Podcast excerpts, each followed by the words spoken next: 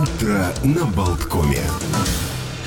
Утро на Болткоме продолжается. Олег Пек, Александр Шунин. И вот э, раньше мы уделяли там буквально вот первые полчаса этим праздникам, но с, с, когда начинаешь копаться и смотреть, сколько удивительных вообще каких-то дней, э, что придумывают, чтобы расцветить наши серые будни, э, не хватает получаса. Давайте продолжим еще немножко с праздниками. День апельсиновых сказок. Он посвящен ну, такая хитрая такая штука, э, апельсиновые сказки, которые, значит, апельсины якобы рассказывают нам о южных странах, где не видели снега, о проживающих там обитателях планеты. Ну, то есть повод для того, чтобы э, погрузить зубы в этот увлекательный прекрасный фрукт, э, вкусить, так сказать, вкусить апельсин.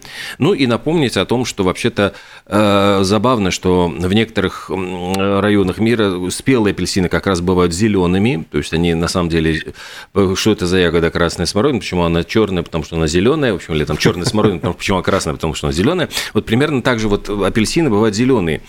Это специальные сорта, которые э, произрастают в жарком тропическом климате. А крона э, апельсинового дерева практически сравнима с кроной дуба. То есть эти апельсиновые деревья, которые живут по 150 лет, это вот апельсиновые дубы.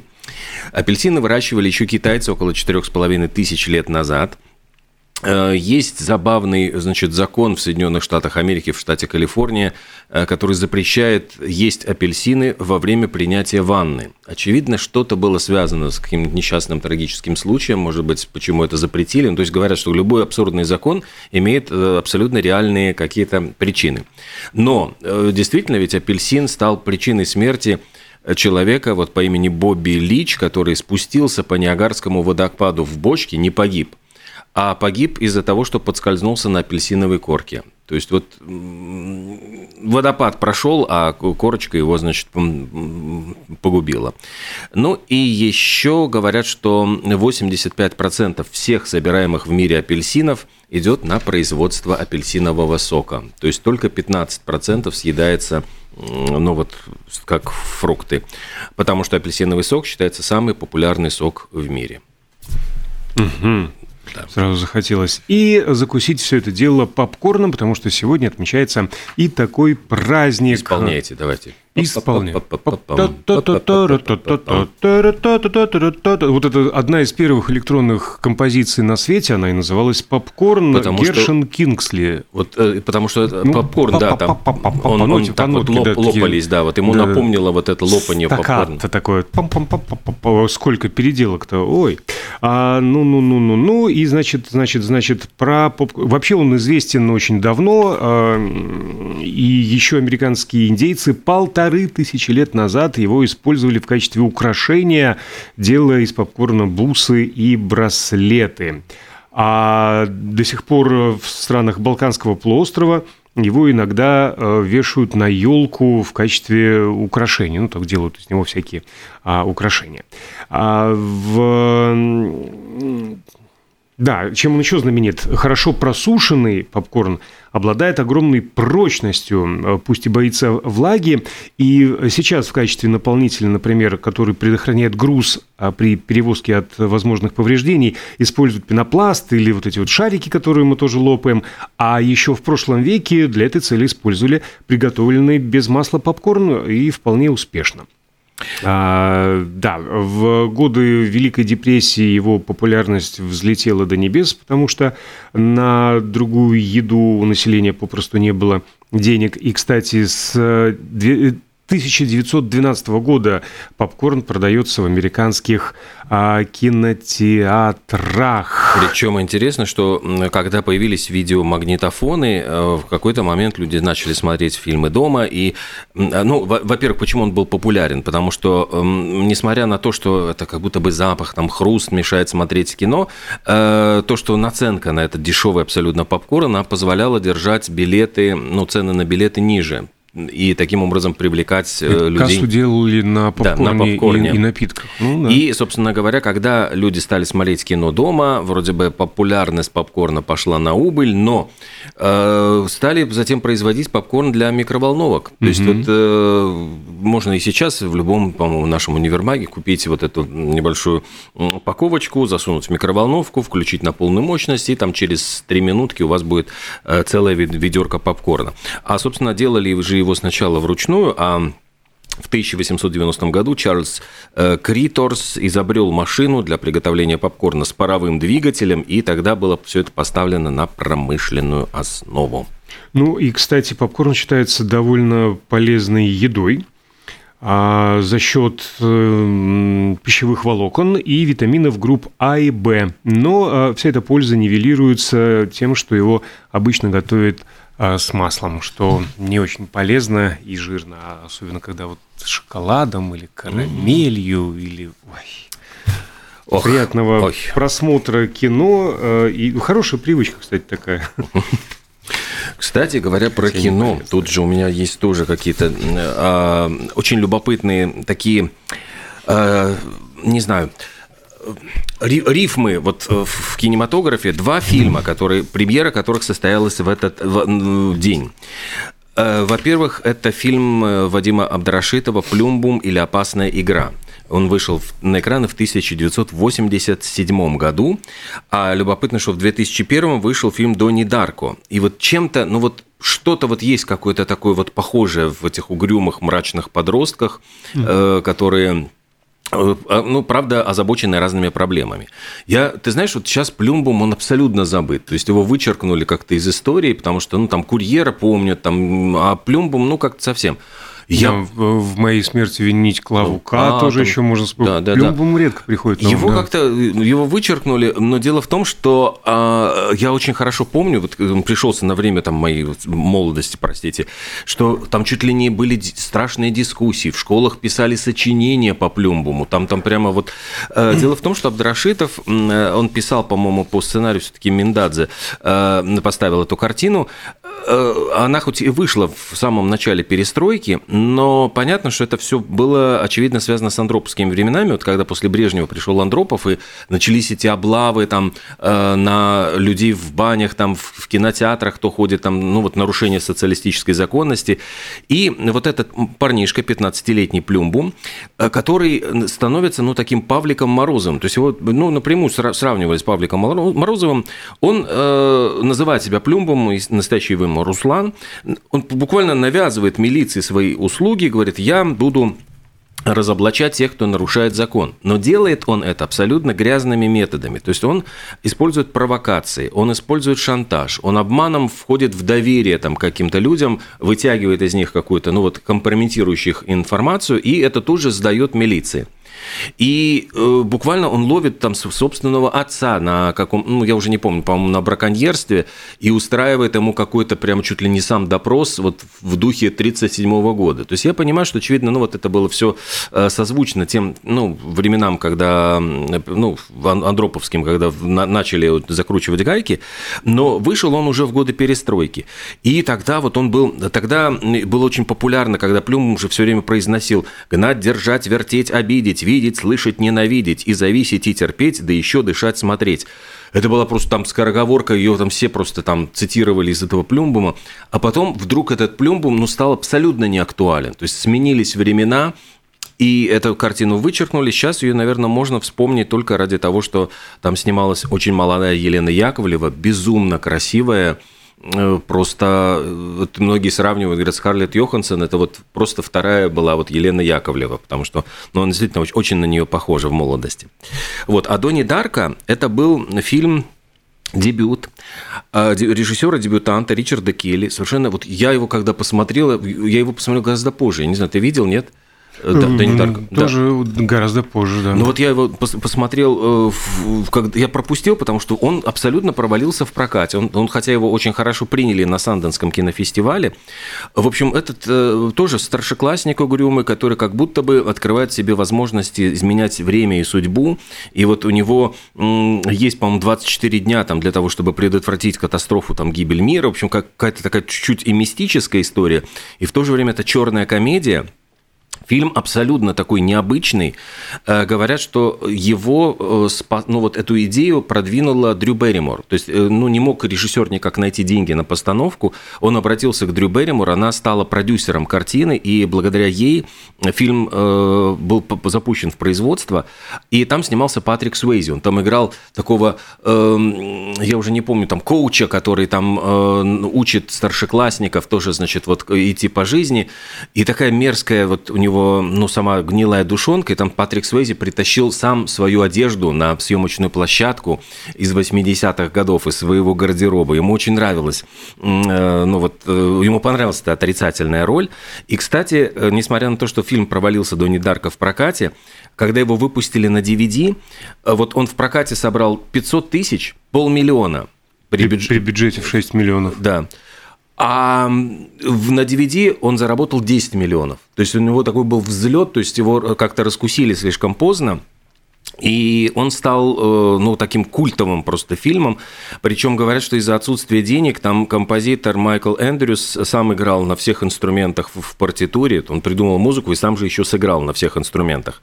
И затем вот он Гэри Джулса, своего приятеля, уговорил спеть кавер-песню Mad World э, э, Tears for Fears. Ну, и... прекрасная версия. Кстати. Да, и там вот версия это стала, по-моему, ну, номер один. В общем, картина прогремела, так что если кто-то не смотрел ее, ну, очень, мал... очень странный фильм. Я, молоденький, я... молоденький Джейк Джилленхол. Да, и там Джейк, я забыл сказать, главную роль сыграл Джейк Джилленхол, и просто это его была первая роль, которую он обратил на себя внимание. И сейчас, в общем, я думаю, ну вот э, любопытно увидеть его совсем еще молодым, зеленым. Вот и Патрика Свейзи, и Дрю Берримор, которая сыграла учительницу. И первое появление Сета Рогена, но он потом стал очень популярным комедийным актером, он там сыграл старшеклассника, и он сам любил говорить, моя первая реплика на киноэкране была «Мне нравятся твои титьки». Это вот он э, все, что он произнес, все, что ему доверили произнести в фильме. А, кстати, про, про фильмы. Э, в этот день, 19 января в 1907 году, в журнале Variety появились первые рецензии на кинофильмы. Э, спустя два года после выхода журнала в раздел, который был посвящен обзору эстрадных представлений, как раз начали а, включать и кино, и первым фильмом, получившим одобрение критиков, стала семиминутная комедия «Восхитительный медовый месяц», а второй 13-минутный фильм «Жизнь ковбоя». Ковбои э, верхом на конях, лошадях, вот эти все скакуны, мустанги, а кто-то верхом на велосипедах. Ровно 120 лет назад, 19 января 1903 года, было объявлено о проведении первой велогонки Tour de France. Сегодня самое престижное и популярное соревнование. Была учреждена эта гонка как рекламный проект э, газеты «Ауто», э, его редактором и соучредителем Анри де Гранжем. И, в общем-то, проект был призван конкурировать с велогонкой «Париж-Брест-Париж», который, в свою очередь, спонсировался другой газетой «Пти-журнал», а также велогонкой Бордо-Париж. А, идея создания вот этой французской петли э, принадлежит журналисту ауто Жео Лефевру, с которым Анри Дегранж обедал в парижском кафе 20 ноября предыдущего 1902 а, года. Ну и успех гонки Тур де Франс стал большим успехом и для газеты «Ауто», а, число подписчиков которой выросло с 25 тысяч до тура до 65 после тура. А в 908 через 5 лет, э, подписчиков было уже 250 тысяч, а в 1923 во время Тур де Франс продавалось полмиллиона экземпляров газеты в день. Однако рекордный тираж был достигнут э, в течение Тур де Франс 1933 года – 854 тысячи экземпляров а, в день. Э, тур проводится сам во Франции, в ближайшем зарубежье, и проходит ежегодно в течение трех недель. Сейчас это в июле. А, только во время Первой и Второй мировых войн его отменяли. А сейчас велогонку проводит фирма ну, аббревиатура АСО, она же проводит и а, ралли Дакар. Тур де Франс состоит из 21 этапа, каждый день э, ну, по одному этапу в день. Э, полная длина гонки между тремя и четырьмя тысячами километров, э, потому что трассы и протяженность этапов каждый год меняются. И в 1926 году состоялась самая длинная гонка 5745 километров. Лидера Тур де Франс символизирует желтая майка. Ее носит лидер тура по времени. Она является самой дорогой среди всех призовых маек. А почему желтая? Потому что ее цвет первоначально связан с газетой «Ауто», которая спонсировала тур, как только что мы рассказали, и имела желтые страницы. Ну и первым победителем первой велогонки Тур де Франс в июне, в июле 1903 года стал Марис Гарен. Тогда гонка состояла из шести этапов, 19 дней крутили педали, и 19 июля Гарен принял поздравления с победой, призовые составили 3000 франков. На следующих соревнованиях он уже не участвовал, потому что был дисквалифицирован. И еще одна любопытная интересная дата, 1728 год, это 295 лет назад. А, случилось так, что едва э, ну, российский э, императорский двор э, переехал из Санкт-Петербурга в Москву. Все время говорим о том, что ну, Москва, она 300 лет там потеряла, ну, или 200, сколько там, э, титул столицы российской, значит, российского государства, по-моему, империи. А в 1728 году на 4 года все поменялось. Дело в том, что как раз тогда э, всесильный фаворит Александр Меньшиков э, собирался именно в Москве короновать юного императора Петра II. Личность очень, ну, про него мы как-то говорили в утре на Болткоме. Это был внук Петра I, сын его от э, Алексея, сына, mm. значит, сын сына Алексея. Он был Петр Алексеевич. И все историки замечали, что, конечно, отличался он очень скверным характером. Э, судя по всему, вот, если бы он э, зашел на престол и стал бы править, был бы очень проблемным царем, но э, дело в том, что он простудился, затем заболел оспой, с, э, скончался в очень быстро в юном возрасте, и таким образом, вот когда на престол взошла уже следующая, значит, э, царица Анна Иоанновна, двор снова вернулся в Петербург, но на 4 года он снова, он был в Москве, то есть вот в этом длинном, э, когда Петр I основал Петербург и перевел туда на 200 лет, Э, значит, столицу. Вот в этом 200-летнем периоде было 4 года, когда возвращалась столица в Москву. Про политику, если говорить большую, то в этот день, в 1955-м, президент США Эйзенхауэр э, решил впервые показать по телевидению, а также в киножурналах новостей, отснятую пресс-конференцию. 33-минутную встречу сократили до 28,5 минут, чтобы удовлетворять требованиям телевизионщиков. Оттуда, в общем-то, и пошло вот это вот понятие «все равно потом вырежут». И, кстати, по поводу телевизионных пресс-конференций американских президентов, говорят, что именно ведь благодаря телевидению победил на выборах Кеннеди. Его соперником был будущий президент Ричард Никсон. И, и вот Никсон все-таки был такой более мрачный, более, ну, более не взрослый, а более старый, скажем. Э, вот как раз э, американцев подкупила молодость Кеннеди, его уверенность перед камерами, умение держаться, преподнести себя. И вот э, это очень сильно повлияло на исход их вот предвыборной гонки. То есть телевидение, конечно, умело Э, создать вот такие вещи. А, кстати, продолжая тему и президентов американских, 19 января 1993 года на инаугурации Билла Клинтона – состоялось воссоединение группы Fleetwood Mac. А, да. И получилось так, ну, я понимаю, что, может быть, желание было Клинтона, чтобы вот э, они усладили слух э, значит, собравшихся своими песнями. Но дело в том, что песня их композиции Don't Stop была использована как главная тема его предвыборной кампании. Есть такая вот действительно любопытная традиция у американских ну, претендентов на президентский, э, президентский должность, кресло.